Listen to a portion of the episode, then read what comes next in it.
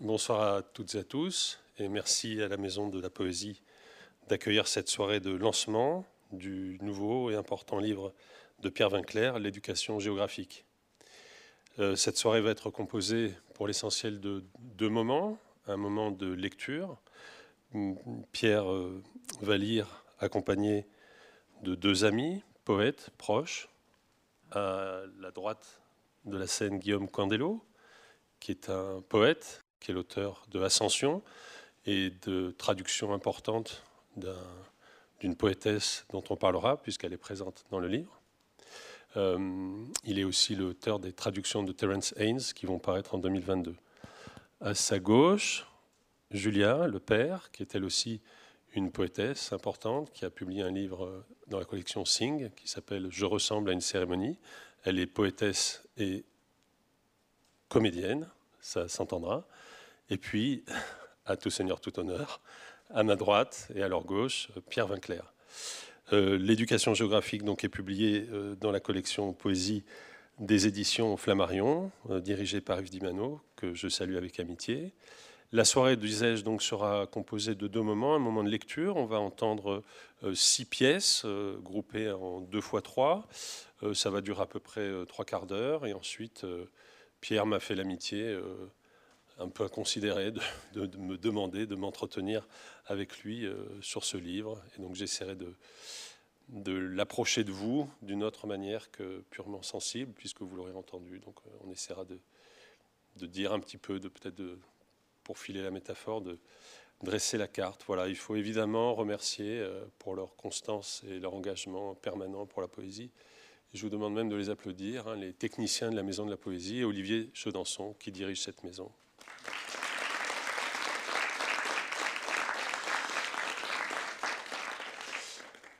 Et donc, sans plus attendre, téléphone coupé et sourire masqué, vous allez entendre l'éducation géographique.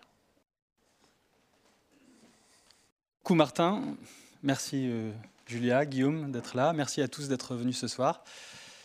Merci évidemment à la Maison de la Poésie, à Olivier Chaudançon et, à tous les techniciens pour leur accueil euh, vraiment magnifique.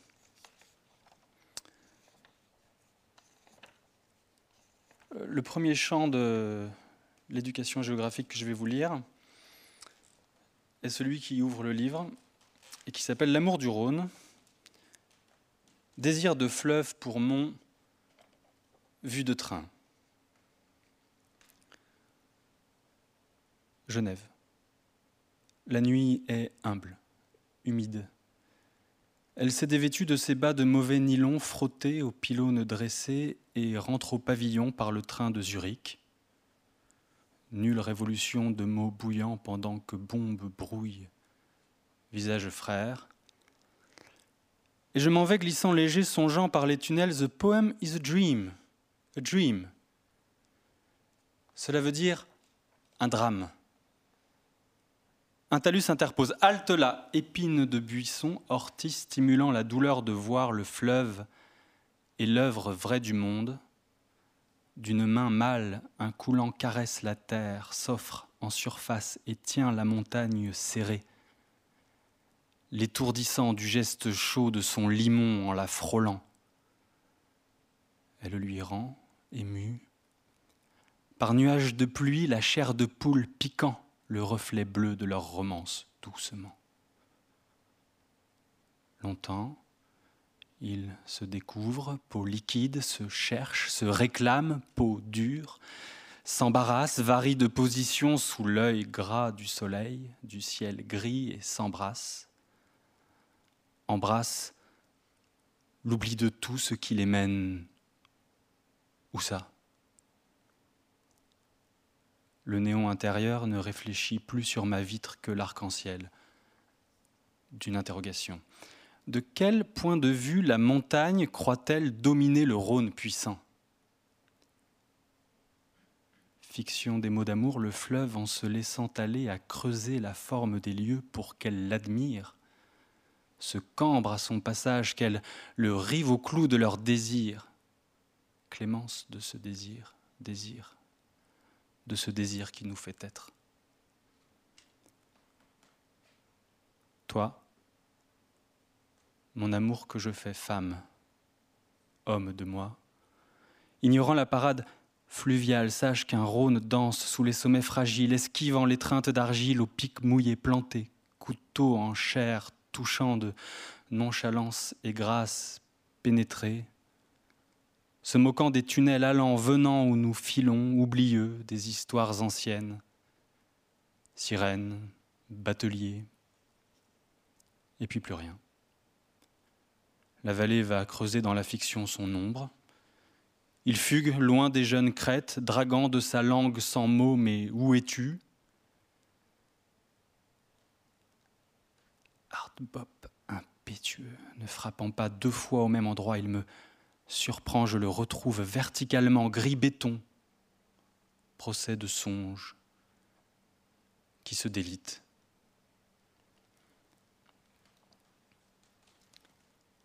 Contraint par la géométrie guépière comme à l'amande, écluse, il rampe sous les jupes des brumes,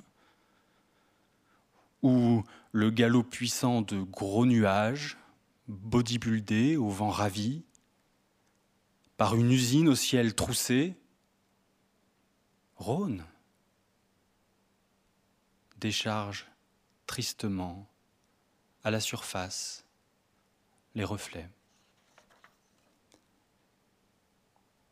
Drame, au long cours, aveugle à la vision des trains de conteneurs fugaces cristallisés, zones industrielles, ronds-points, virgules, massifs de fleurs plantées dans le bourdon automobile, désorienté, partout des routes, et partout par les routes, toutes directions, peau de bête étendue dans le malheur de Lyon.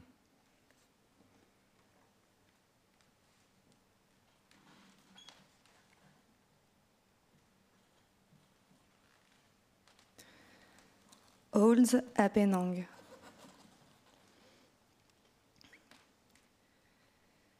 Me retournant encore,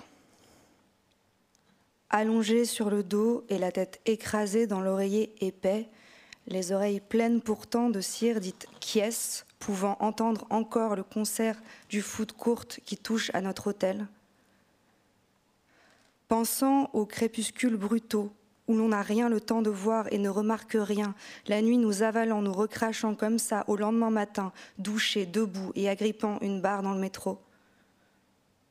Ainsi qu'aux autres fois où le temps s'étirait, où l'on tournait, tournait autour de son sommeil comme un loup autour d'un terrier, reniflant les odeurs, allant et venant autour de son trou, essayant de se divertir, se lançant des défis de fausses rêveries pour mimer qu'elles nous bercent alors qu'elles nous tiennent excités, les regardant comme on suit un film au ciné, stupidement jusqu'à la fin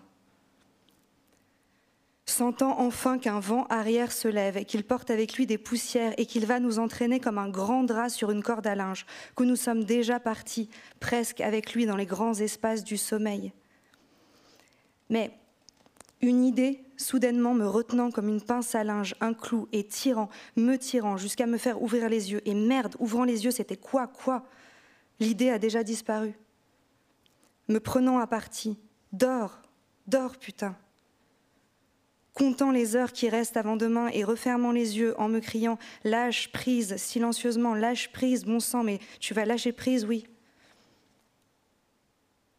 Et rencontrant les locataires de cet avant-sommeil, les personnages de bouts de rêve, poupées de malheur au costume damassé de vérité inouïe et que j'aurais aimé ne jamais voir, monstres sortant des boîtes comme le diable à ressort. Démons portant sur le jour en secret un éclairage douloureux mais lumineux, lâchant des accusations évidentes, humiliant le candidat dormeur, cet accusé au tribunal de l'insomnie. Et moi, essayant d'assommer ces amis oubliés me faisant la leçon, ces inconnus m'avouant être frères et sœurs à coups de marteau qui me réveillent encore. Maintenant, assis au bord du lit comme un naufragé au radeau, impuissant, la nuit trempant partout autour, immobile, voulant pleurer de rage, me souvenant que la présence des bouchons sur la table de nuit m'avait surpris quand nous sommes entrés dans la chambre dans le silence brûlant du début d'après-midi, et que j'avais pensé Ah, quel service, le luxe, cette ancienne villa, ayant appartenu au dernier mandarin, au premier capitaliste chinois, à ce Rockefeller de l'Orient. Me souvenant de notre joie lorsqu'à 7 heures nous descendîmes avec les filles dans le foot court immense où les étals rivalisaient de plats délicieux coûtant rien, salade de papaye bouchée de crevettes ou curry vert, poissons grillés et nouilles sautées arrosées de tiger.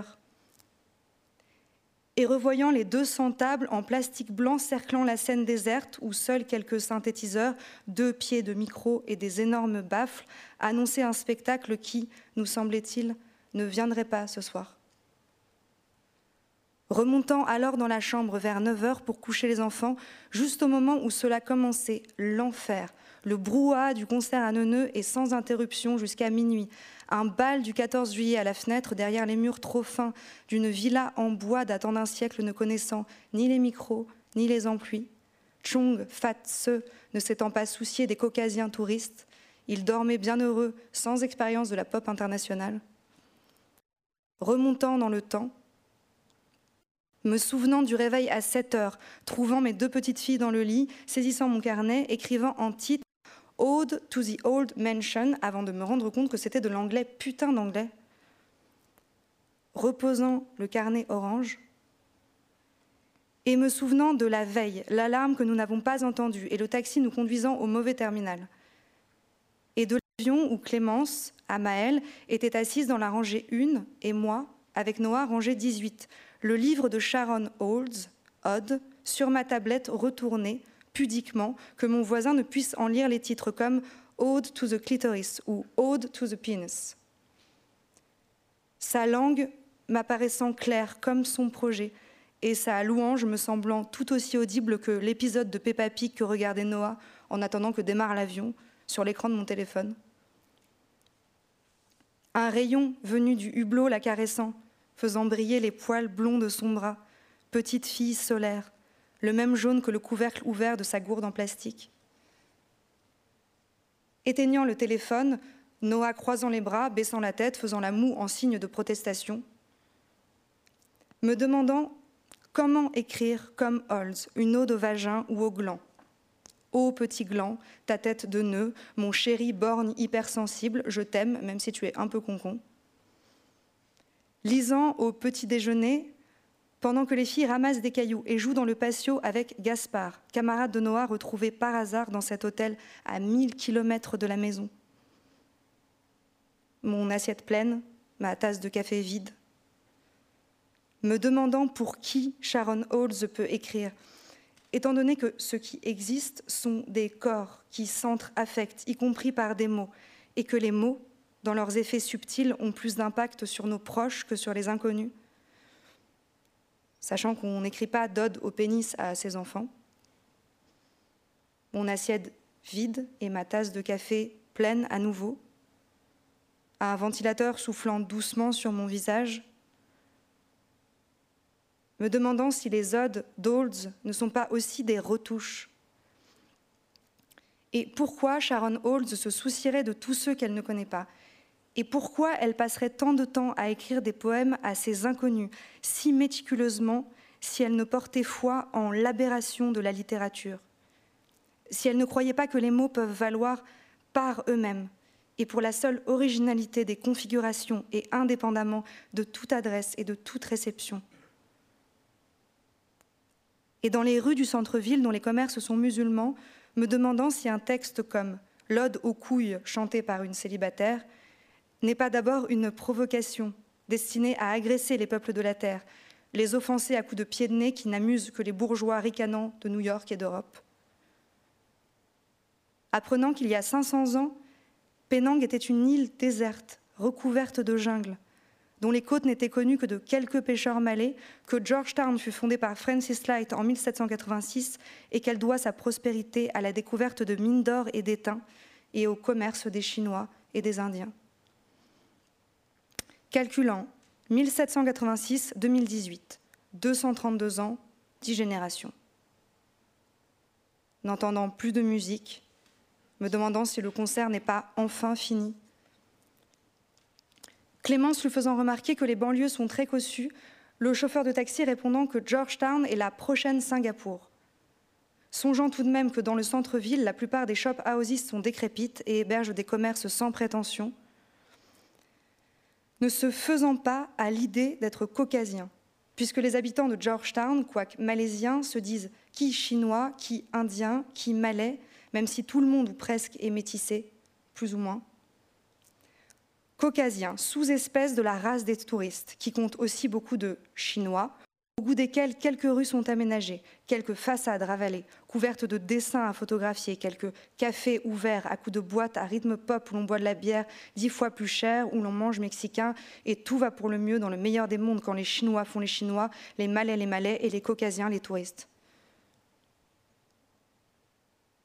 Remarquant, au bout de la jetée, ou au-dessus de la mer blanchie par l'eau de vaisselle, s'entassent en baraque des magasins pour touristes chinois, un groupe de cinq jeunes peintres locaux assis qui rappelaient à l'aquarelle les reflets de l'eau.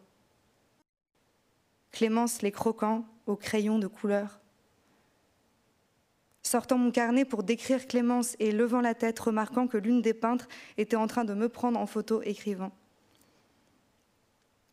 Pensant que le monde est à nous, dès lors que l'on sait s'y asseoir, sortir un carnet pour y peindre ou y écrire, avec ses poissons morts, ses reflets de cabanes qui s'étirent en coulées d'eau de Javel, avec ses touristes chinois écrasant le pied d'Amael pour un selfie. Et entendant les enfants jouer alors qu'il est presque 10 heures, me levant pour leur crier dessus en slip, me faisant penser à mon père. Sachant très bien que c'est elles qui ont raison de rire et de jouir de la vie et de ne jamais vouloir dormir. Leur criant dessus quand même, proférant des menaces, jurant, grognant Putain, mais qu'est-ce qu'elles nous font chier ce soir?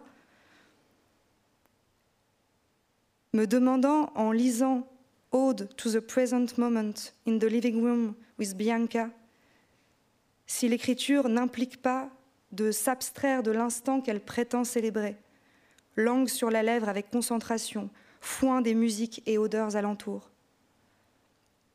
Puis me disant qu'écrire demande moins de s'abstraire de l'instant que de cesser d'entretenir avec lui un rapport immédiat. Décrivant maintenant le cri du corbeau que j'entends croasser derrière moi, lui prêtant plus d'attention que si je n'écrivais pas, attention dirigée. N'étant pas diverti par l'écriture, et remarquant sur ce ponton que mes pieds ne sont plus à l'ombre, la terre ayant tourné pour le soleil. Étant là, toujours là, ne sachant pas le pourquoi des apparences, mais étant là, au milieu de la valse rapide des touristes vers leur bus qui les emmène ici et là, avec les peintres, l'eau de vaisselle, les cannes à pêche et les poissons, les bateaux regardés de haut du nouveau pont, cordon ombilical immense qui lie Penang au continent. Ayant marché, marchant, deux heures dans la jungle aménagée du parc national et déjeunant un morceau de mie de pain, des chips et un cookie avant de repartir et regardant mes filles, me demandant si ce n'est pas une nouvelle ruse, l'histoire des poèmes adressés que je leur écrirai si je ne fais pas seulement semblant de leur écrire, si ce n'est pas un jeu littéraire, une pause suprême. Rêvassant, la baignade étant interdite sur la plage, me souvenant des films en Super 8 de mon grand-père où furent filmées nos vacances à Quiberon quand j'avais 8, 10, 12 ans. Pensant à ma cousine Charlotte m'ayant écrit pour me parler d'un de ses films. Elle les avait numérisés. Ça te fera plaisir de le revoir. Imaginant qu'on nous y voit faire des châteaux de plage dériver l'optimiste, manger niniche au caramel comme tous les vacanciers. Et concluant que je n'ai pas d'intérêt, non, pour les archives ou pour l'archive. Me demandant à quoi bon se contempler enfant, l'âge a passé, et c'est tant mieux. Jugeant que mon enfance ne m'intéresse pas et que de même mes filles, l'une sur le dos de Clémence, l'autre marchant au bout de mon bras à coups de chantage à la chips, n'auront sans doute rien à foutre de leurs vacances en Malaisie quand elles avaient deux ans, cinq ans, qu'il faudra s'y résoudre et que c'est bien comme ça, qu'elles pourraient être plus longtemps les alibis de mon bavardage sans objet.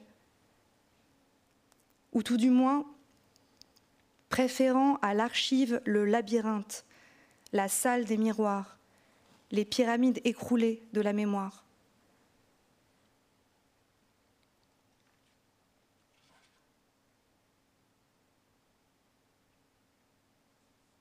Et accordant que le moment présent, ça compte.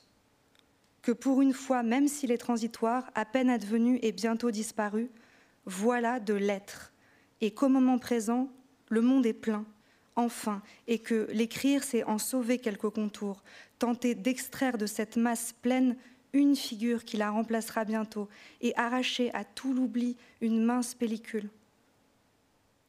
Ouvrant les yeux quand la musique dans le foot courte s'arrête, mais elle reprend, donnant volontiers pour mission à un poème de conserver le moment présent mais vivant, qu'il n'est pas un herbier, dans sa fragilité, dans son évanescence, le vivant comme vivant et non l'éternité. Entendant de la rue touristique que jouxte Tcha se s'élever les premières notes, puis les suivantes, puis le refrain, puis toute la chanson d'Hôtel California. Me demandant pourquoi enregistrer cela, poésie de magnétophone. Marchant dans le jardin botanique, loin de la ville, où courent les habitants de Penang au milieu des singes et des varans, alors que Noah, fiévreuse, tremblante, me suit difficilement dans un chemin que personne ne semble avoir emprunté depuis longtemps, la tirant par le bras, me demandant ce que les enfants de, disons, Faulkner pensaient du fait que leur père ait passé tant de temps à écrire tant de textes adressés à personne, dans le vide, à la littérature, plutôt que de s'occuper d'eux et d'elles ou leur parler tout simplement, et ce qu'aurait changé à leur résignation ou leur fierté le fait que Faulkner n'eût pas été du tout grand écrivain.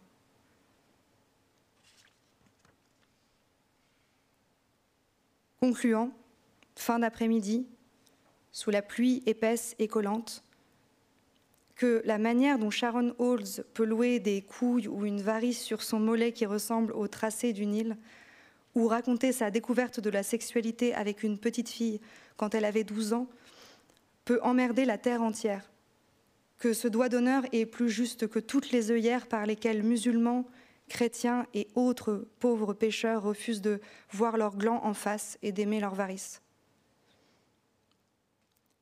Avant d'aller dîner, pendant qu'Amael et Noah jouent avec des cailloux dans le patio du rez-de-chaussée de la Blue Mansion, Clémence, en train de peindre, disant J'essaie de faire des cartes postales. Pensant que moi aussi, j'essaie de faire des cartes postales. Comprenant pendant que je me lave les dents que j'écris malgré tout de la poésie à mes filles, pour ne pas en rester avec elles aux conseils élémentaires que je dois pourtant leur prodiguer pour qu'elles survivent. Écoute à l'école, ne me mens pas, ne montre jamais ta zézette. Car désirant leur dire aussi Écrivez des poèmes au fond de la classe. N'écoutez personne dire ce que vous devez penser et surtout faites ce que vous voulez de votre chatte. Et ne pouvant le dire, l'écrivant. Et n'entendant plus rien, dormant, ne le sachant pas, dormant, enfin dormant, enfin.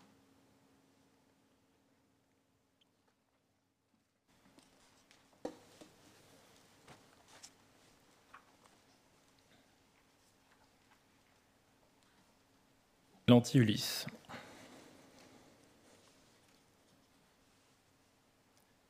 Tu comprends donc pourquoi Joyce a quitté l'Irlande, dans les rues de Dublin rougeaudes, quand les vents lancent comme des briques de pluie, et comprends pourquoi Beckett, pourquoi Yeats ont quitté l'Irlande.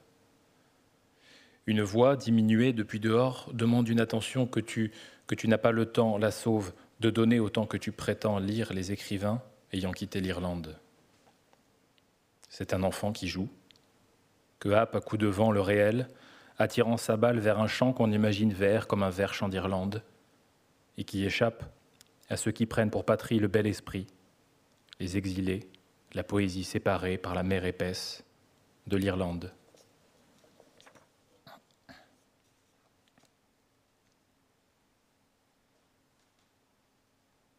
Le hou du vent décrit un coup d'aile de mouette s'efforçant à plier de l'air en un froufrou de couette, ou le sanglot d'un robinet comptant goutte à goutte son eau. Des sons, en tournoyant, que l'ayant le lieu nous prête et nous reprend sans reste d'un geste franc, laissant le vert herbeux, l'orange brique intacte, qu'à Dublin, on reconnaît pour être le bruit, le mouvement d'une journée, son acte. Les cloches de George's Church sonne Hey-ho, 15 heures, note Bloom. Comme si, avec l'acte du jour, n'opérait pas aussi le Dieu plus colérique, ce naufrageur silencieux, abandonnant sonné, chacun sur un rivage inaccessible et loin des siens, éparpillé dans le néant.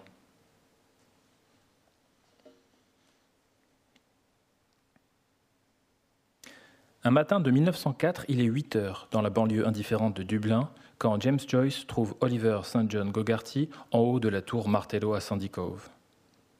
Au seuil du lys, Mulligan et Daedalus sauvent la scène du néant en la rejouant, une bénédiction, inaugurant l'unique jour de la création, le deuil et le désir. Aujourd'hui, tout autour s'est métamorphosé, cent fois, pris dans le temps, accusant le salon resté au premier étage empaillé de phrases je redescends, abandonnant dans une poche griffonnée quelques vers, soulagé de m'offrir plutôt au bourrasque du vent, toujours nouveau.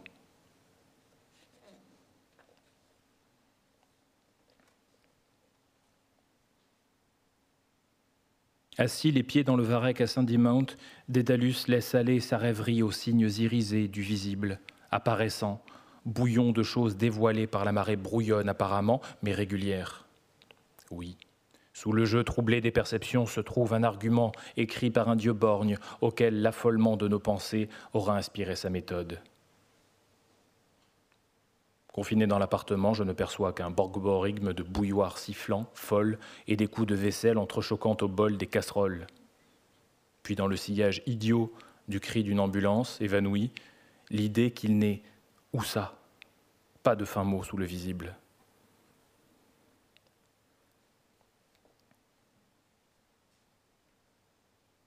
10 juin 1904, James Joyce, déprimé, tombe par hasard sur Nora Barnacle. Coup de foudre. Il lui écrit. Le 16, il se lit à Ringsend, un quartier de pêcheurs au sud de la Liffey River. Quinze ans plus tard, il publie Ulysses, récit d'un 16 juin. On s'y trompe ou s'y branle, mais ce totem dressé à Nora, You made me a man, échoue à célébrer aucun amour. Mon amour, de Dublin où j'étudie la vie et le roman de Joyce, je voudrais t'envoyer une broutille, en souvenir de Pim et Pam, minuscule héros du jour de février, voilà 15 ans, où nous nous sommes liés. Tant je t'aime de m'avoir fait un homme. Non, deux filles.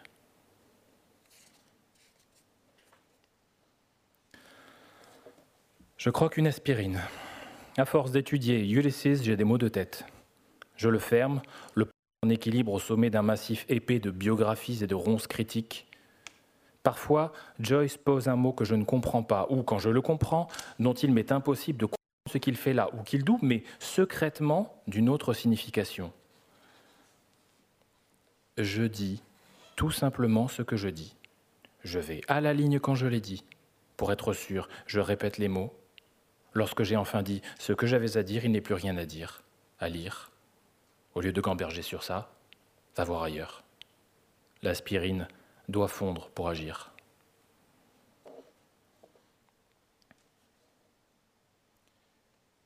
Je vois deux stratégies d'écriture.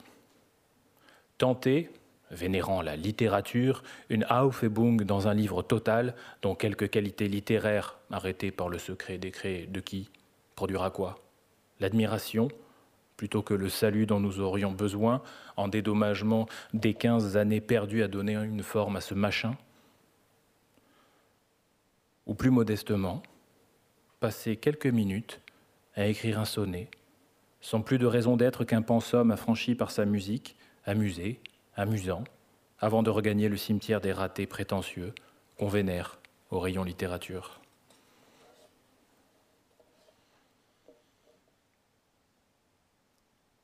Les auteurs de romans conçoivent doctement des trucs. Même leurs jeux de mots sont importants et tirent le menton. Et quand ils rient, ils mentent. Leur ironie rentre le ventre. Vanité. Lèvres pincées, sourcils méchants, ils font des vents de sermons sur le temps, l'orgueil, la liberté en personnages sous le papier incarné, d'emballage enjoué, la mère médicament. Et moi je suis voûté sur mon carnet orange, écrivant sur un banc posé sur le tartan vert d'un jardin d'enfants. Amaël et Noah jouent sur un tourniquet, étoile d'araignée dont j'ignore le nom savant, comme un sonnet, que l'on dévale et où l'on tourne en même temps.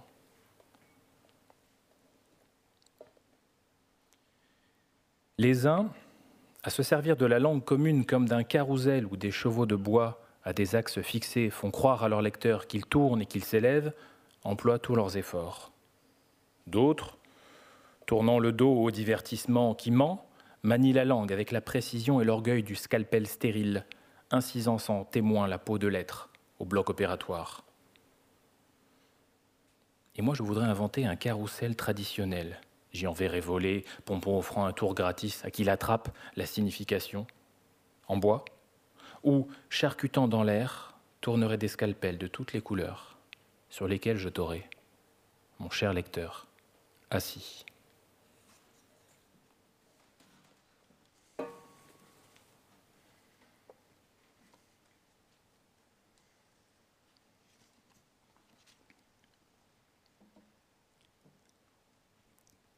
À l'origine,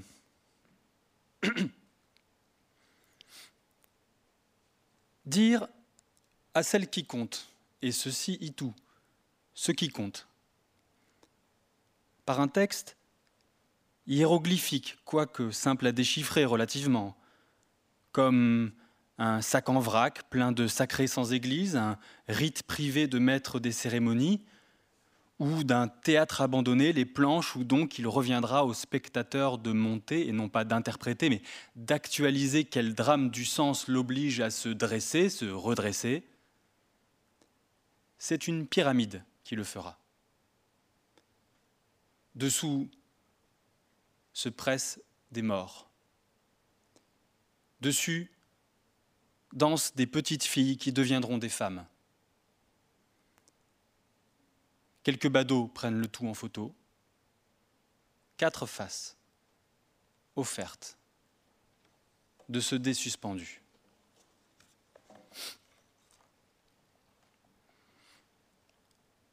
Ceci, où prime le désir un lieu triangulaire, est la très ancienne cabane des douaniers sur le toit de granit gris taché de verdeur moussue de laquelle nous alignons nos fesses, contemplant la mer bleue, où font planche les moutons s'effilochant en dentelle une fois déchirés par dents de rochers riants, se tenant les côtes sauvages. Non, nous n'apprenons rien sur ce toit, sauf la liberté infondée dont les hommes ont tantôt sentiment qui s'évanouit comme fumée hors de la cheminée nous jouxtant dès qu'une langue, croyant naïvement dans le pouvoir revendiqué des mots, approche ses sabots pour définir, n'existera qu'éprouvé.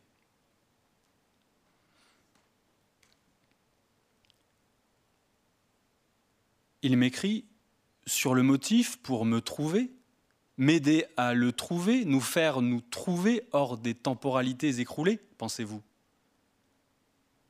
Mirant ce tétraèdre dit dans la soupente de mes parents, ins celle de mes grands-parents à Moëlan-sur-Mer, où repose Audi sous terre, dans le cimetière où nous vous rendrons, descendants homéostatiques, inspirant, ronflant, buvant, mangeant, excrétant, bavant.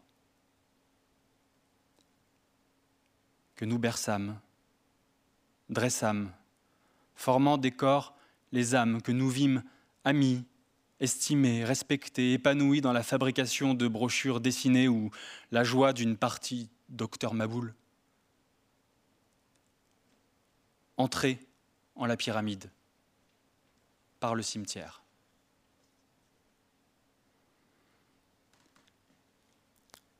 Mais où?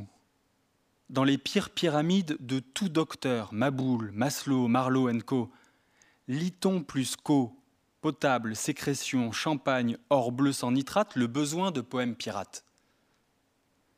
Ni tout à la base, ni plus apex, ni plus haut où s'effilocherait le néant luisant lui-même, la poésie n'étant d'aucun lieu, quoique poussant depuis matière circonscrite sa cataracte de caractère,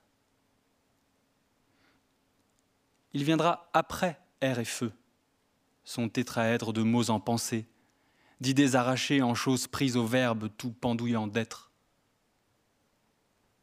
Des habitants d'utopie où ma bouche ne trempe bave n'est besoin. Ray d'une architecture à mort.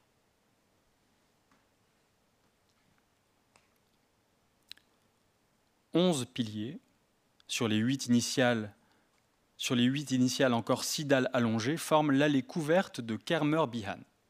Je peux monter? demande Noah sur les sépultures où furent enterrés voilà 4000 ans chasseurs celtes, druides, bretons, certes. La nuit, les descendants des sangliers de jadis reniflent par les interstices des blocs de pierre sans plus se blesser le groin aux écuelles ébréchées, aux haches, aux outils en silex trouvés par Paul Châtelier en 1882. Demeure un mausolée nu de stèles mutantes, sur lequel Amaël à sa suite et Noah sautillent maintenant sous les branches de gros chênes chauves. Vivante, dansant aux morts. Mort, il joue seulement à la poussière en mini-dés aux chiffres muets, pendant que l'eau s'enfuit, hydre à vingt têtes dans toutes les directions. Leur souffle, Tari relâche son dernier octaèdre minuscule à travers un masque hygiénique de givre en janvier. Feu, mon grand-père, feu, ma grand-mère paternelle, feu montant comme longue lame de poignard au-dessus du bloc de granit pur de taches, feu follets électriques, tétraèdre jaune, bleu, nu, âme déchue, sans silex, escaladant silencieusement la pyramide des éléments. Et le poème, un minuscule tombeau certes, de l'animal avant la métamorphose à des blocs pâles de mots matamores.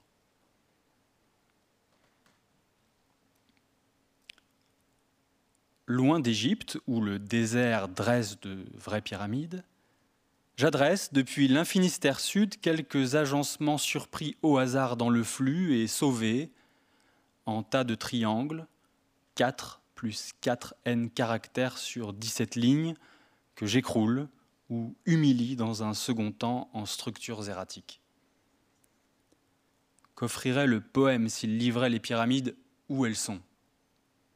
Éclos, depuis l'angle de la soupente où j'écris, l'écho géométrique et symbolique du mémorial archaïque, à la fois le feu, Timée, et le fait de la cabane des douaniers, l'allée couverte, la tombe de mes aïeux et l'idée du Maboul, prétendant dévoiler le fin mot de ce qui compte pour nous.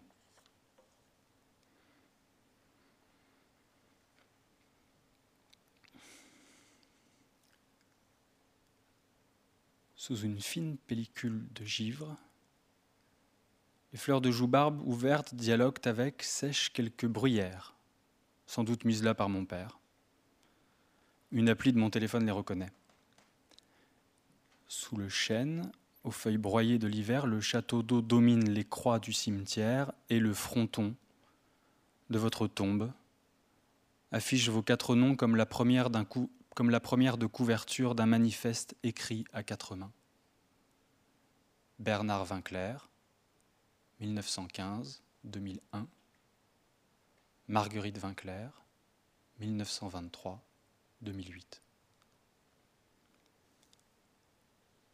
Je me promène dans ce coin de minuscule Égypte où vous reposez, petits et allongés chacun dans sa boîte, sous le soleil égal des vivants et des morts.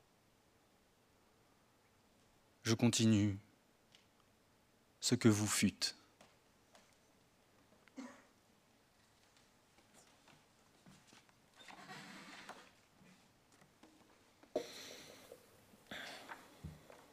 Ce texte est adressé à une personne euh, appelé Ayumi, et s'appelle et s'intitule donc A Ayumi. Je ne sais quelle langue je dois malaxer pour prendre la terre à témoin de ton courage. N'importe laquelle fait l'affaire, ou aucune. T'offrir un réconfort minuscule au milieu des angoisses, souffrances endurées depuis combien de temps? Comment oserais-je écrire un texte qui serait difficile à comprendre? À mesure que les années passent, chacune son lot de cruauté, tu parles mieux français, mon japonais s'étiole, et seule une entorse grammaticale t'arracherait un sourire si je t'écrivais Ayumi est au monde la plus courageuse.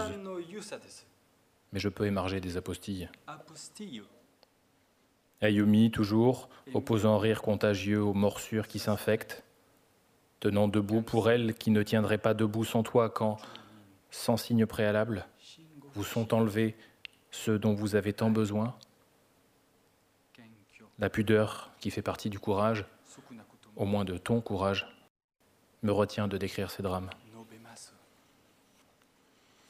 De loin, je peux dire que la mort est comme une bombe dont l'éclat est si puissante qu'elle imprime l'ombre des disparus sur la peau de ceux qui restent.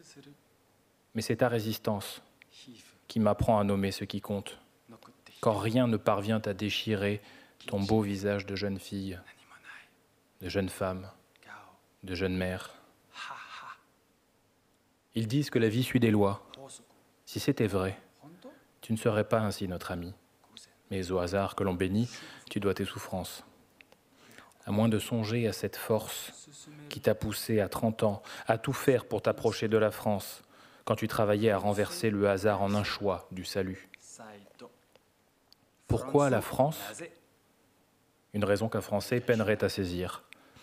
La promesse d'un ciel dégagé, partiellement sans doute mirage, de cette pesanteur rituelle des gestes stratifiés dans l'empire des conventions, la légèreté, l'insolence, éclat de rire vu dans un film de la nouvelle vague. Nous avons tant ri ensemble, avec Masako, escaladant Yeizan, nous amusant de traductions absurdes comme vachement. Quand perdus au milieu des pins roses, nous ne vîmes même pas les temples d'où partirent les terribles guerres de l'ère Heian. Seul, tu as du temps pleurer, tu as du temps porter. Personne, avant d'être confronté à l'effondrement de son propre réel, ne connaît sa réaction, et nul ne saurait rien opposer à l'Ophélie se laissant glisser sur des eaux enfin silencieuses. Mais le courage de qui se bat sans fin contre le courant vicieux en est admirable, d'autant plus. On voudrait, dire, pouvoir dire qu'à chaque coup, nous répondons nous aussi par un instinct plus haut et un amour plus salvateur. Mais toi, tu ne dis aucune de ces belles paroles. Tu apprends le français et l'apprends à tes filles, comme si c'était un pouvoir obscur et mystérieux dont j'ignorais tout dans ma propre langue.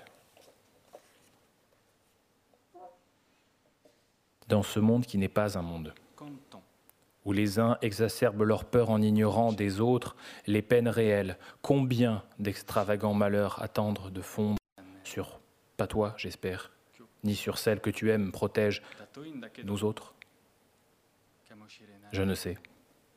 Mais déjà, ton courage m'aide à en affronter une image.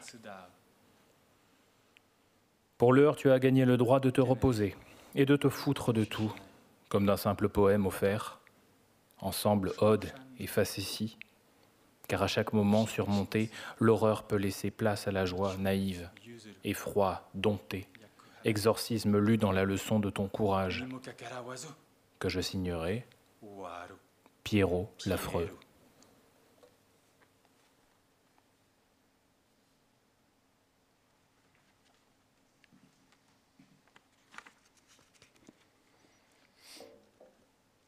L'amour du Rhône. Clémence. Arrivons-nous trop tard? Nous traversons, nos petites filles au bout des bras sautillants, Paris où nous avons habité il y a 15 ans. Les voitures déboulent hurlant, dégazent hors du champ de vision si rapidement que nous sommes réduits à cultiver des généralités, ou imaginer une histoire que personne n'aurait vécue. Tard, pourquoi? Sans être touristes, nous nous abandonnons au matelas d'un hôtel pastel ignorant nos peaux modelantes. Dans la rue, ont été remplacés les anciens par de nouveaux fous, hagards, qui se traînent pareils aux vieux mégots de cigarettes aux commissures de leurs lèvres, égrénant cendres et solitude. Cinq minutes. Aussi, en grappe de visages masqués au musée que l'épidémie aère, d'autres personnages s'agitant au second plan. Chacun s'essaie à éviter d'être figurant dans l'existence des autres. Mais nous glissons nous-mêmes discrets, loin du monde commun, vers le contre-champ, que nous nous sommes aménagés sans rien forcer.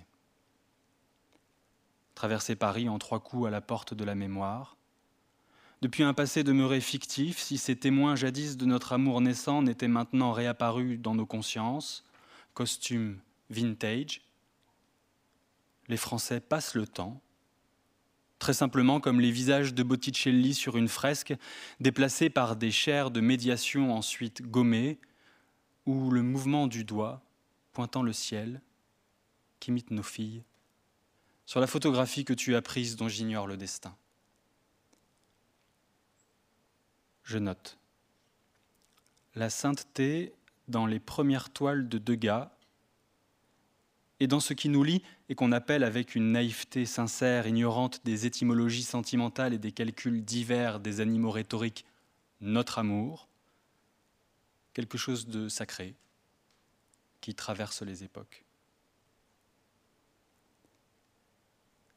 Mais un feu, comme disaient les anciens, s'entretient-il tout seul?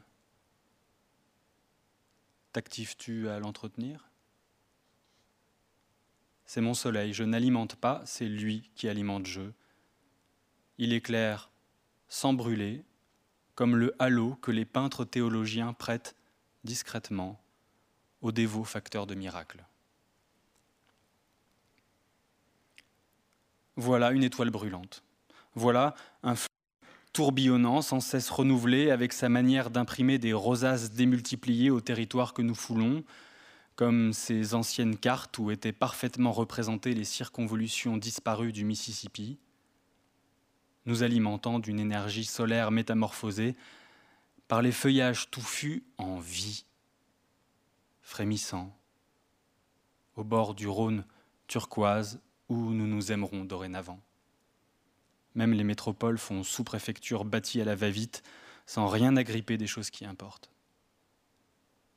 Nous marcherons, souverains, à flanc de coteaux jurassiens, lumineux sous les branchages des pinèdes, protégeant les mystères manigancés pour durer davantage que les bâtisses ruineuses et même que leur restauration patrimoniale avantageusement subventionnée. Pendant que tu travailles aux côtés de mes zigues allongées au matelas où nous savons oublier, déterrer la pointe extrêmement effilée d'un instant criant, je soulève, dans le journal de Charles Juliet. Créer, c'est travailler à s'arracher au moi et au temps pour tenter d'atteindre l'éternel. Alors c'est création qu'aimer, être aimé par toi, amour et miracle, pareillement à création, faisant exister du néant l'essentiel.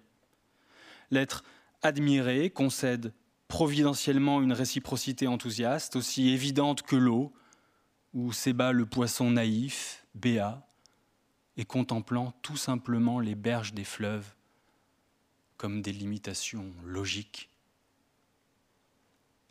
Amour est salut dans la matière circonspecte, penaude, légitimation impromptue, travail de la signification. La réalité, ce trou horrible, devient merveilleusement habitable. je poursuis partout ton faisceau de lumière comme le mineur dans la gueule des ténèbres.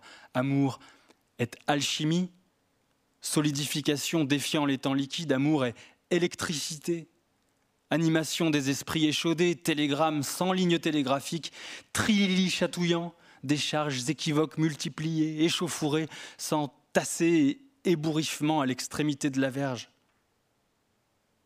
De tout, je tire démonstration de notre amour. Des nuages qui paissent les pâturages bleutés, rivalisant avec les formations moutonneuses des océans. Une mésange zinzinule derrière ma fenêtre entr'ouverte. Émotion et nécessité la traversant, l'agitant exactement comme discrètement ornithologiques nos propres passions. Mais l'oiseau sans femelle déclame plus fort, précise Wikipédia, puisqu'on chante pour séduire sa proie ou délimiter le territoire.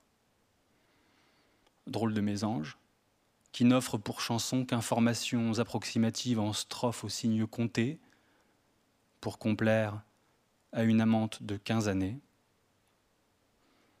Je truque des ritournelles, en voyant filer mes étoiles de ninja dans les pinèdes romandes ombragées. Le soleil fait lever la scène. Je me demande quel mésange saurait célébrer l'amour qui dure des années. Sifflant dans une parade brouillonne et jamais achevée, la page chiffonnée que nous déplions incessamment, déchiffrant au fur et à mesure, émerveillés. Nous descendîmes cette histoire à deux, puis trois, enfin quatre. Paquet de neige grossissant sur piste de bobsleigh, fleuve qui reconnaît dans les obstacles rencontrés les conditions de son déferlement, matière résistante permettant de grossir entre les monts tassés, tantôt durs, tantôt indifférents, avec leur foisonnement, leur toison de poils dressés, sourcils, fleuve rugissant sous notre ombre, caressant de vibrations viriles les poissons dévalant jusqu'à rencontrer la mer épaisse, bleue nuit. L'or il disparaît respectueusement dans la totalité horizontale, au clapotement irrégulier mais toujours indifférent des vagues dénombrement. Derrière lui, il aura précisément dessiné, délimité le territoire des vivants. Une concaténation de montagnes et de syntagmes lacustres où préfigurer l'océan poissonneux, en deviner les histoires de sirènes mythiques ces femmes mésanges qui, langoureusement, fredonnent quelque chose aux fenêtres de notre vie, dangereuses, enchanteresses, et nous écoutons tout, l'un à l'autre, accrochés.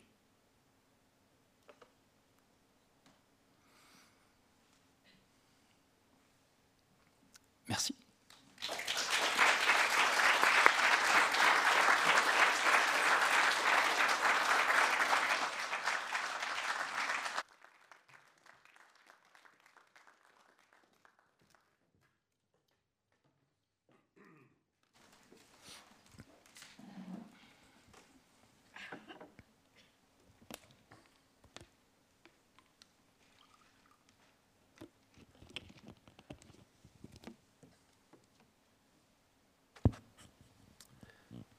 Merci à Guillaume et à Julien, et merci beaucoup évidemment à Pierre aussi. Donc vous avez entendu euh, six pièces de l'éducation géographique, et euh,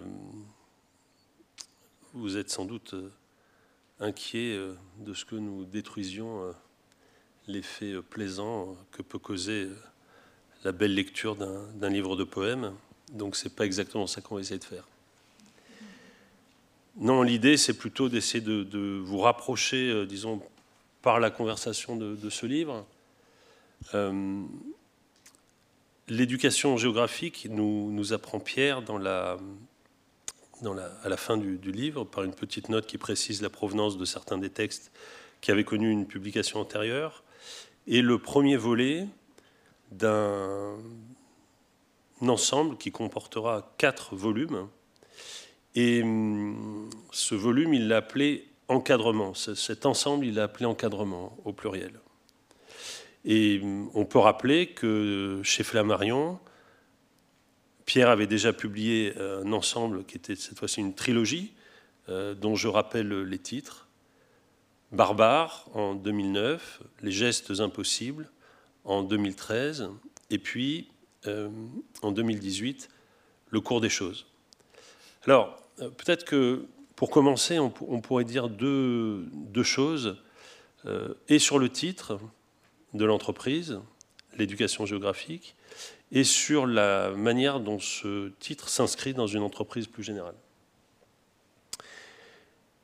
Vous l'avez entendu, vous l'avez senti et vous l'avez compris, éducation géographique doit s'entendre en plusieurs sens.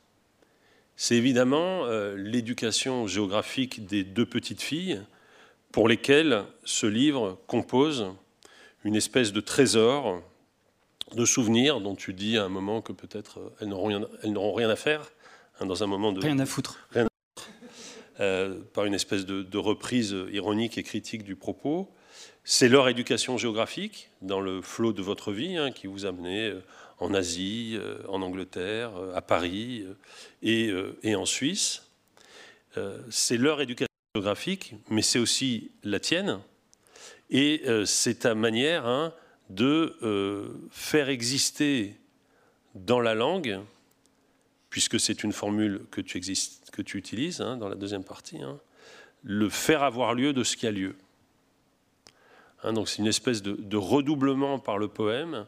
La, fameuse euh, phrase de, Merleau-Ponty s'applique bien ici. L'être, c'est ce qui exige, qui exige création de nous pour être compris.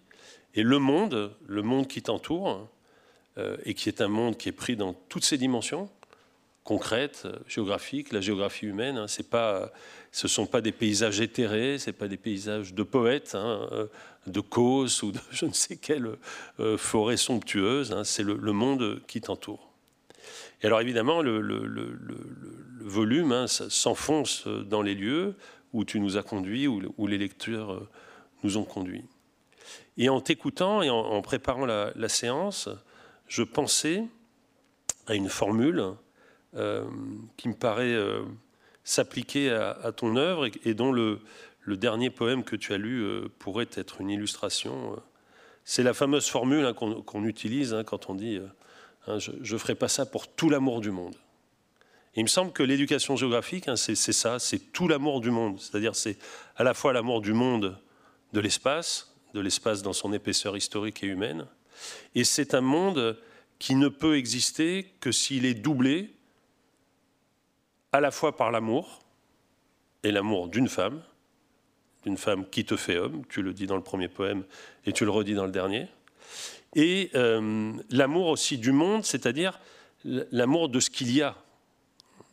Et donc il y a une, extraordinaire, je trouve, dans ce livre, synthèse euh, d'un amour qui est destiné, hein, qui est subjectif, etc., qui, va vers quelqu'un, vers quelqu'une, et en même temps un amour qui, qui dépasse euh, les frontières d'une seule personne. Hein. Et un des, un des flux euh, les, plus puissants du livre, je trouve, c'est la, communication de ces, deux, amours. Et puis je le disais, euh, puis tu, réagiras si tu veux, mais je voulais te laisser te reposer, donc j'ai préparé un truc un peu long. L'inscription de, ce, de, cette éducation géographique dans, cette entreprise qui s'appelle encadrement mérite évidemment euh, commentaire. Alors encadrement, euh, vous l'avez senti puisque vous avez entendu les mentions de Botticelli, euh, de Degas hein, et d'autres peintres. C'est une manière que Pierre a de dire que son art est aussi un art de chevalet, hein, c'est-à-dire au lieu d'avoir la, toile et la palette, hein, tu as ton crayon et ton carnet qui est souvent orange, et puis dans un, livre récent qui s'appelle Vie du poème, tu, expliques ce qu'est être un poète à, carnet. Mais encadrement doit aussi s'entendre, je trouve, et euh, il me semble que c'est dans cette direction euh, que tu vas, euh, dans un autre sens. On a trop souvent, dans les années qui précèdent, hein, opposer ce qu'on pourrait appeler hein, des poésies formalistes ou dites à contrainte, hein, et des poésies qui seraient des poésies de l'expression, plus ou moins naïves, hein, de la subjectivité, etc. Tu règles le compte, me semble-t-il, à ce débat dans un texte qu'on trouve au, début du livre, que j'aimerais lire et dont j'aimerais essayer de dire pourquoi il est l'illustration de ce terme d'encadrement. Ce texte, hein, on le trouve dans la première section du livre, au chapitre 4, enfin, partie 4 de la première partie. Et voilà ce que tu dis. Le poème doit vivre à l'intersection de deux perspectives qui m'apparaissent pourtant ne pouvoir se rejoindre. Il doit faire état d'un désir, d'une part, donc c'est ce que j'appelle tout l'amour du monde, non pas d'un feu naissant, dévorant pour s'élever les brindilles de son propre bois, mais de sa confirmation, de sa réitération, et d'autre part, euh, pointer l'institution, un bâtiment austère et vénérable, la rigidité, le sérieux, les conventions, qui forment non seulement le contexte, mais aussi une condition de ce geste par lequel le désir confirmé est transformé. Et euh, il est transformé. C'est pas confirmé et transformé, c'est confirmé et transformé. C'est-à-dire que le, poème, hein, c'est pas tant euh, le vers célèbre, hein, le, désir du désir demeurer désir, hein, c'est tout l'amour du monde institué et encadré. Et encadré, ça veut dire quoi? Ça veut dire que ce flux, et vous avez vu combien l'imaginaire matériel de, Pierre est un imaginaire du flux, du fleuve, des rives, de la dérive, hein, euh, cet imaginaire du flux, ce, tout l'amour du monde, il ne peut acquérir toute sa force d'adresse, écrire ce qui compte pour celles et ceux qui comptent et tout, euh, et aussi au-delà, et toute la réflexion qu'a eue euh, Julia de, ce, de, cette scène extraordinaire où tu n'arrives pas à t'endormir et où tu penses à ces, poèmes, hein, euh, la réflexion sur, la poétesse américaine est là pour le prouver, au-delà de ce qui compte, hein, de ceux qui découvrons ce qui compte pour eux en le lisant, ne peut exister que si le poème se donne un cadre formel. Et euh, ce, livre que chacune et chacun euh, aura acquis ce soir, euh, après la bataille qui vous aura départagé, pour acquérir, puisqu'il n'y aura sans doute pas autant de volumes que d'acheteurs, ce livre, quand vous allez le découvrir matériellement, il va aussi vous frapper parce que autant la diction en a donné à entendre la fluidité, euh, l'harmonie. Hein. Autant quand vous le verrez, hein, quand vous le verrez sur sa page, vous ferez une découverte qui, ne vous a peut-être pas sauté aux yeux quand elle vous a sauté aux oreilles, justement, et qui est que ces poèmes obéissent tous à des contraintes formelles très nettes. Euh, qu'il s'agisse de sonner, des pyramides. Alors dans la pyramide, comme c'est commenté dans le poème, vous l'avez peut-être compris, euh, mais il y a du travail du cadre. Et en te lisant, je n'ai pas pu ne pas euh, me rappeler hein, euh, cette lettre extraordinaire de, Baudelaire à Fraisse en février 1860, dans laquelle hein, Baudelaire écrivait Parce que la forme est contraignante, l'idée jaillit plus intense. Tout va bien au sonnet, la bouffonnerie, la galanterie, la passion, la rêverie, la méditation philosophique. Et dans l'éducation géographique, il y a de la bouffonnerie, de la galanterie, de la passion, de la rêverie, de la méditation philosophique. Donc ça va? Il y a là la beauté du métal et du minéral bien travaillé. Et c'est là qu'il conclut hein, par une question à Armand Fraisse qui est devenue célèbre, mais que je rappelle. Avez-vous observé qu'un morceau de ciel aperçu par un soupirail, ou entre deux rochers, ou par une arcade, donnait une idée plus profonde de l'infini que le grand panorama vu d'en haut d'une montagne? Et donc c'est l'effet cadre, hein, c'est-à-dire que en, cadrant, on, donne à, la, à, cet amour du monde euh, cette, puissance de déflagration hein, qui, si elle était euh, vouée hein, à l'étalement euh, purement narratif, par exemple, se, serait diluée. Et donc peut-être que pour ça y est, tu es reposé là? Je, suis, à bloc. Pour euh, peut-être pour introduire le public, hein, les lectrices et les lecteurs qui, sont là, à, ce rapport hein, entre le, désir adressé, mais aussi au-delà de l'adresse, ce que j'appelais tout l'amour du monde, et ce phénomène d'encadrement. Peut-être que tu pourrais décrire simplement aussi comment est composé, comment est composé ce livre. Tu veux bien?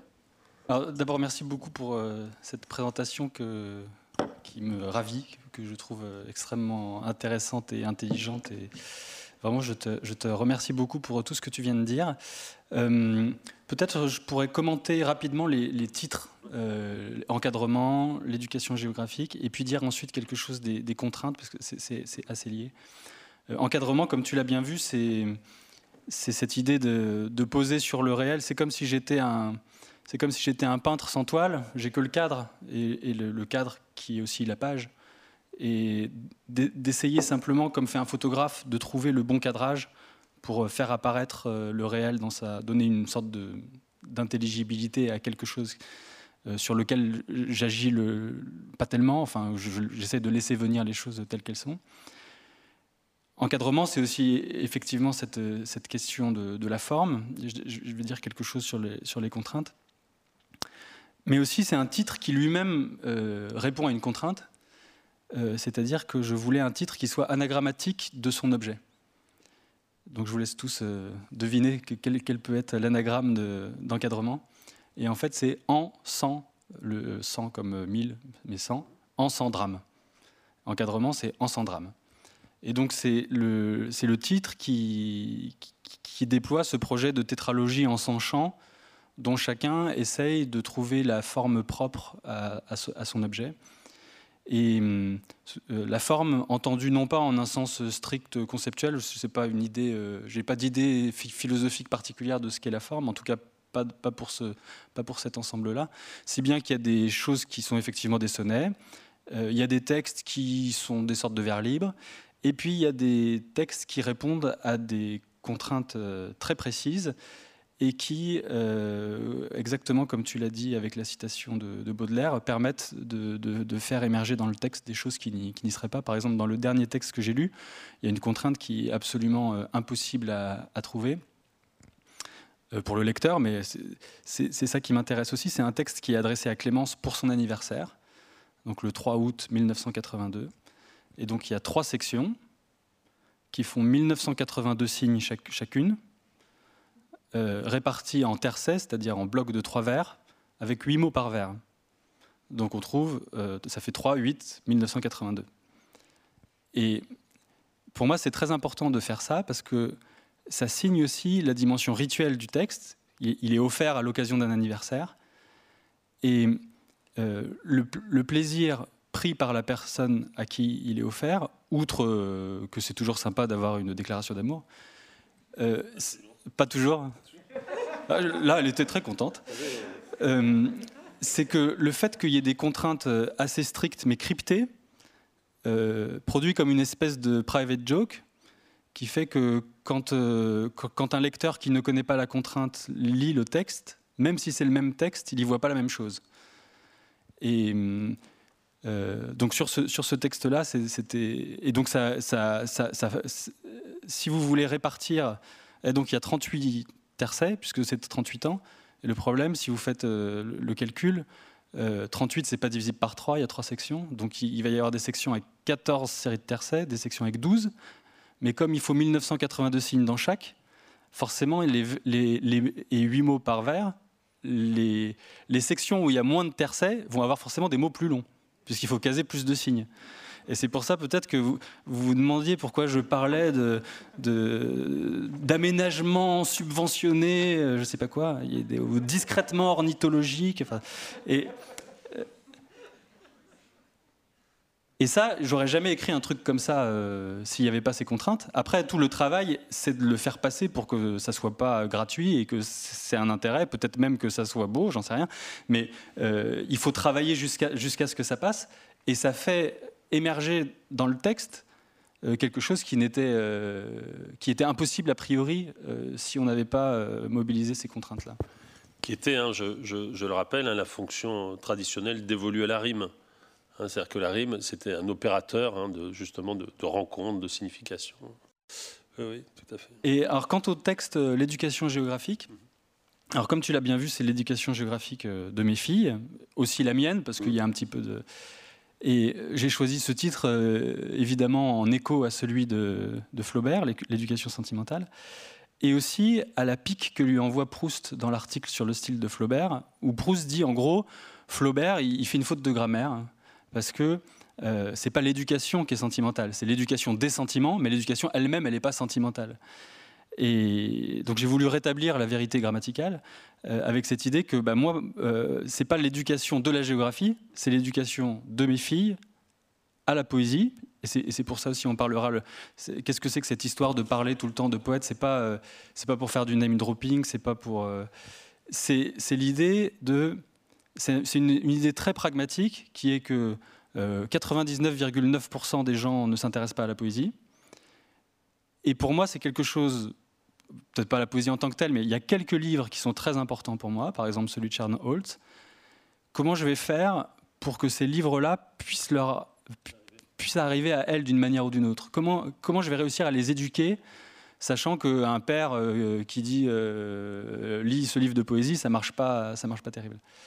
Et donc j'ai conçu ce, cette idée de, qui, qui, qui est à la fois dans le livre des choses euh, qui les intéresserait euh, au premier degré, comme par exemple euh, les vacances qu'elles ont passées à Penang quand elles avaient deux ans et qu'elles ont oublié. Peut-être ça les intéressera comme quand on regarde un vieux, un vieil album de, famille.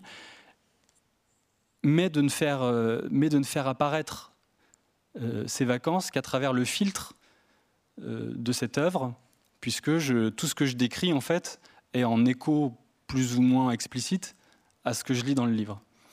Et donc, donc l'idée, c'est que euh, c'est une, une, éducation géographique de mes filles à la poésie. On l'a bien, on l'a bien perçu d'ailleurs hein, dans, le, dans le, les poèmes qu'a lu Guillaume hein, sur, sur l'Irlande, hein, puisque c'est aussi une, un commentaire de Joyce, un commentaire de ton rapport à Joyce, une manière de faire remonter Joyce dans ton présent. Alors dans ce, dans ce, dans ce qu'il faut bien appeler un pari, puisque c'est un pari sur le le type de, lecture que pourront euh, faire celles et ceux qui comptent de ce livre plus tard, notamment tes filles. Euh, dans, ce pari, dans cette temporalité, euh, il y a quelque chose que je crois on, pourrait souligner maintenant ensemble, et pourquoi tu es assez mal placé pour en parler. C'est, et je crois que chacune et chacun ici va tout de suite comprendre ce dont je veux parler. Toi aussi d'ailleurs. Hein. J'ai pas compris pour l'instant. Non, ben non. Moi aussi, j'ai mes contraintes. non, c'est là, essayer de, de, de qualifier, de, de, tourner autour, hein, d'épouser un peu hein, la, la, nature très particulière et très singulière, et c'est ça dont on parle quand on parle d'un poète, de l'émotion qui naît de ta poésie. Parce que, euh, vous l'avez noté, une des euh, forces euh, frappantes de la manière de, Pierre, hein, Vinclair, c'est euh, le rapport très fort qu'il crée entre le monde et la lucidité de l'intelligence. Et donc souvent, hein, on se dit, bah tiens, ça c'est un peu contradictoire avec le poème, quand même, à la lucidité, hein, comme si poétique, hein, comme on le dit des, des mauvais romans, hein, ça voulait dire vague et flou. Or, chez toi, il n'y a pas beaucoup de vagues, il y a encore moins de flou, il y a une lucidité euh, très nette, et euh, cette lucidité, elle implique ton rapport au temps. Et je trouve qu'on l'a très bien senti dans les textes que vous avez choisis. Hein. C'est-à-dire que le, présent n'est euh, pas indexé par je ne sais euh, quelle nostalgie, hein, par, euh, par je ne sais quel oulala, tout fout le camp, euh, on va tout perdre, c'est terrible. Le passé n'est pas non plus affecté d'un coefficient particulier de, nostalgie ou de perte. Et pourtant, dans ce rapport lucide au présent et au présent de ce qui s'écoule, justement, hein, naît une émotion qui se nourrit de cette intelligence. Et ça, il ne s'agit pas de dire waouh, c'est très fort. Hein. Il s'agit aussi de se dire euh, qu'est-ce qui se passe, hein? comment tu fais, qu'est-ce qui crée cette émotion-là? Et en, préparant la séance et en relisant ce livre et, en, en, lisant d'autres et en écoutant euh, Julia et Guillaume te lire, euh, je me disais, c'est étrange parce que on associe très spontanément et depuis une tradition dont on pourrait faire l'histoire, euh, la poésie au passé. c'est-à-dire à la tension que le, présent entretient avec le passé. Sur un mode élégiaque, par exemple Sur un mode élégiaque, hein, donc, euh, où on regrette le, temps qui, est, qui est passé, ou par exemple, comme chez De Guy, hein, le, présent comme force de disparition. Hein, donc, euh, et chez toi, il y a une émotion très particulière qui est liée à une tension nouvelle, me semble-t-il, qui se crée dans le rapport au futur. Et il y a toujours dans tes poèmes, c'est pas simplement une espérance ou une inquiétude, parce que ça, ça serait justement du côté d'une sentimentalité qui ne s'agit pas de condamner, mais qui n'est pas, ton, qui est pas ton fait, quoi, qui n'est est pas la, la, nature de ta sensibilité. Il y a un rapport au futur. Et j'ai trouvé, si tu veux, que ces poèmes où tu te demandes, hein, parce que tu l'as dit, tu l'as redit, euh, ces poèmes, ils sont aussi écrits pour constituer une, des mémoires possibles de tes filles, et tu t'interroges hein, au futur sur ce qu'aura été pour elles ton attitude à toi au présent de projeter un futur qui pour elles serait un passé qu'elles vivront au futur. Vous avez suivi? C'est bon? Et donc je trouve que ce rapport au futur, hein, eh ben, il, est, neuf dans, l'histoire de la poésie. Il y a quelque chose là, là qui est neuf. Tu veux réagir à ça? Euh, non. Ah bah super l'interview. non, il y, a quelque chose, me semble-t-il, de, propre à toi hein, et qui, est aussi lié à, ta, formidable capacité d'entreprise. Si, je peux dire quelque ah, chose. super. Euh, ce, que je, ce, que je, veux dire, c'est que hum, toute cette histoire de, dont tu as dit un mot sur dire ce qui compte à ce qui compte et, et créer une mémoire euh, pour mes filles, etc. C'est lié à une, à une tentative de. Vous avez entendu pendant la lecture plusieurs fois des réflexions sur la littérature de dire du, type mais qu'est-ce que ça veut dire euh, écrire des textes qui ne sont pas adressés et penser que des, configurations de mots ont une valeur en soi, etc. Comme Faulkner par exemple. Par exemple. Dire sur Faulkner? Et euh, ce livre, il est né d'un projet qui, qui, qui, consistait à dire si on met entre parenthèses tout ce qu'on a tout ce qu'on sait sur la littérature, tout ce qu'on nous, tout ce qu'on sait ou tout ce qu'on croit savoir sur la littérature, tout ce qu'on nous apprend à l'école, etc. Euh, qu'est-ce qui nous reste à faire ou comment on peut écrire? Quel type de quel type de d'espoir on peut conférer à, l'écriture? Et une manière de, de, formuler ce, questionnement ça a été pour moi de me dire euh, quand tu seras sur ton lit de mort est-ce que avoir fait de la littérature, ça sera quelque chose dont tu pourras être fier, c'est-à-dire, en gros, avoir joué à l'écrivain.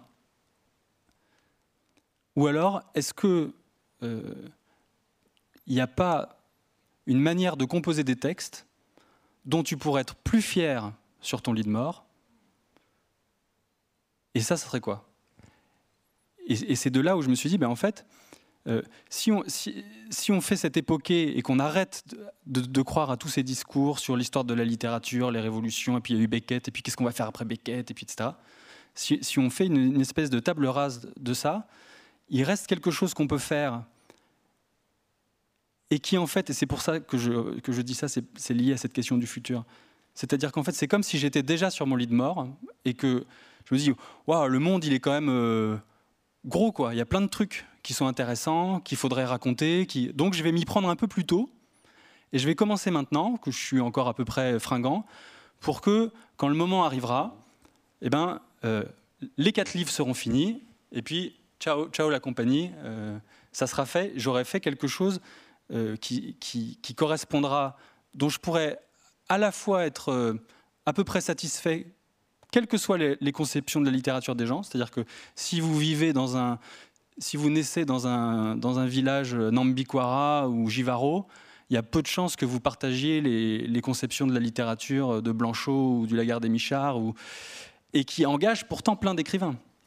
Et donc, euh, euh, donc d'un point de vue, disons, anthropologique, euh, les croyances qui ne sont supportées que par un petit groupe dans le quartier latin ressemblent plus à des mythologies bizarres que à quelque chose dans lequel il faudrait engager sa vie euh, coûte que coûte. Euh, enfin, disons, euh, c'est risqué, quoi. Et alors que faire comme ça, ça m'a semblé une manière de, disons, de pouvoir jeter l'eau sans le bébé, quoi. jeter l'eau du bain sans le bébé, c'est-à-dire me dépouiller un peu de la mythologie, de la littérature, l'absolu littéraire et tout ça, en pouvant continuer à assumer l'écriture, le... Sa valeur aussi. Et, d'une certaine manière, faire, faire rentrer sa valeur d'une autre manière. Et puis même, dans un troisième temps, faire revenir le lecteur inconnu, c'est-à-dire, parce qu'au bout, du compte, c'est pas seulement à mes filles, c'est aussi publié dans des livres, etc. En me disant que ben, euh, formuler une parole publique, même si c'est à quelqu'un, le fait qu'elle soit publique lui donne aussi un, tour. C'est-à-dire que si j'écrivais simplement une lettre à mes filles, ça n'aurait pas cette tête-là. Et, du coup, le, tiers lecteur, il est, pris dans cette, dans cette opération. Oui, d'ailleurs, tu, le dis hein, dans le, tu le dis quand tu évoques l'impact que les poèmes de Sharon Holtz hein, ont eu sur toi, et, et, Julia a relu ce passage. Hein. Et pourquoi Sharon Holtz se soucierait-elle de tous ceux qu'elle ne connaît pas? Et pourquoi elle passerait tant de temps à écrire des poèmes à ses inconnus, si méticuleusement si elle ne portait foi en l'aberration de la littérature. Hein, donc il faut qu'il y ait cette foi, et cette foi, elle est, liée au futur. Alors comme l'heure avance, c'est que euh, s'il y a des questions, il faut, il faut les laisser advenir. Euh, on avait dit quand même qu'on commenterait un petit peu l'organisation du livre. Oui. Donc peut-être que tu pourrais dire un mot sur sa, la tripartition. Hein, des, Donc il y a trois, il y a trois parties. Euh, la première s'appelle A entre guillemets avec un accent. Euh, la deuxième s'appelle Faire avoir lieu. Et la troisième s'appelle Mon année dans la cité de la Lune. Euh, les trois parties sont entrelardées, c'était le mot d'Yves que j'ai trouvé particulièrement à propos, d'Yves Dimano, l'éditeur, par l'amour du Rhône qui circule entre les parties et qui continuera dans les volumes ultérieurs de la tétralogie. Euh, ce premier livre est un livre des lieux. Le deuxième, sera un livre des personnes. Donc il n'y aura plus tous ces lieux, mais il continuera à avoir euh, le Rhône, l'amour du Rhône qui, circule. Euh, la première partie s'appelle A avec un accent et, entre guillemets. c'est pour essayer de mettre en valeur le, fait que c'est un A grammatical avec toutes les, toutes les ventailles la destination, la, destination, le lieu, etc. Et un petit clin d'œil à, à Zukowski, mhm. qui a écrit un A entre guillemets, mais sans accent. Donc je, pose ma, ma, pierre sur l'édifice. Chapeau. Le petit chapeau, voilà. Mhm. Et hum, cette partie est composée de souvenirs essentiellement. De souvenirs de lieux, de souvenirs de lieux importants. Donc, dans, ici, là, euh, ce soir, on en a lu deux. Euh, à l'origine, donc qui est une promenade dans le lieu où vivaient mes grands-parents et où ils sont enterrés, et euh, à Ayumi, qui est une remémoration du Japon où j'ai vécu, euh, à travers un poème adressé à une amie qui a eu beaucoup de, de souffrance dans sa vie. le deuxième, Faire avoir lieu, est un ensemble de, ce que j'appellerais des improvisations, c'est-à-dire pendant, pendant la phase de travail, j'appelais ça X à Y. C'est-à-dire X, c'est euh, un livre, Y, c'est un lieu, je prends X et je vais à Y, c'est des X à Y. En essayant de ne pas faire euh, euh, que des Joyce à Dublin, quoi. D'essayer de. de, Coltrane à Milan. Voilà, Coltrane à Milan, Holtz à Penang, Ivar, Ivar Schwavar à Hollywood, etc.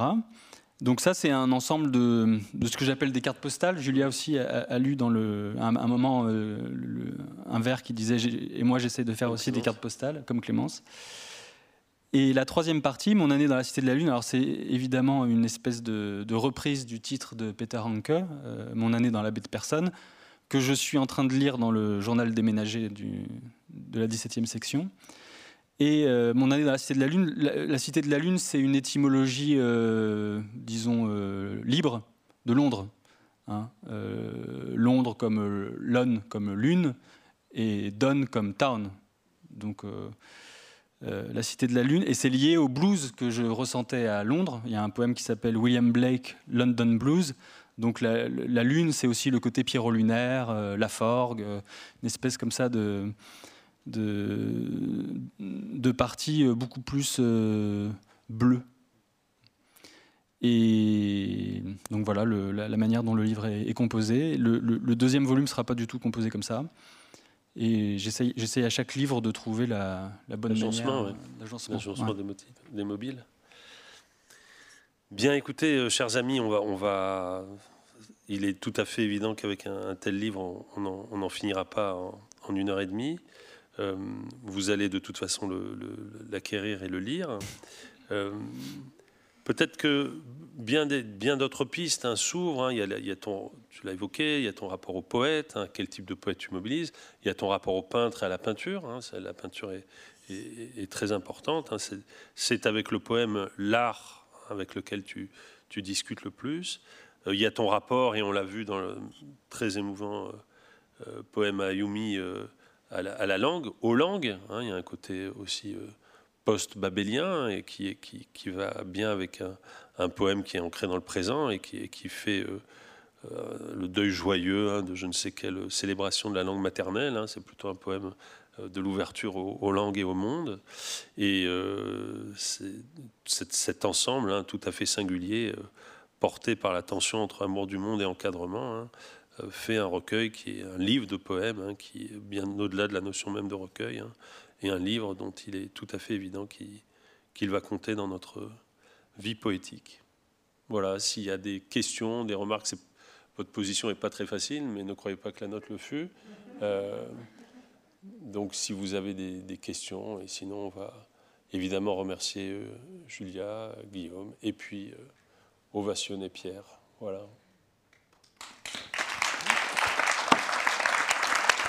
Merci beaucoup. Merci Martin.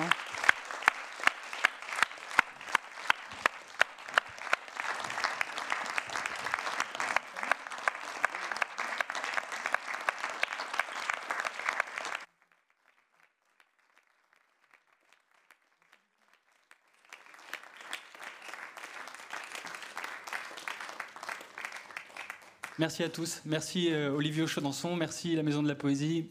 Merci beaucoup Martin. Merci.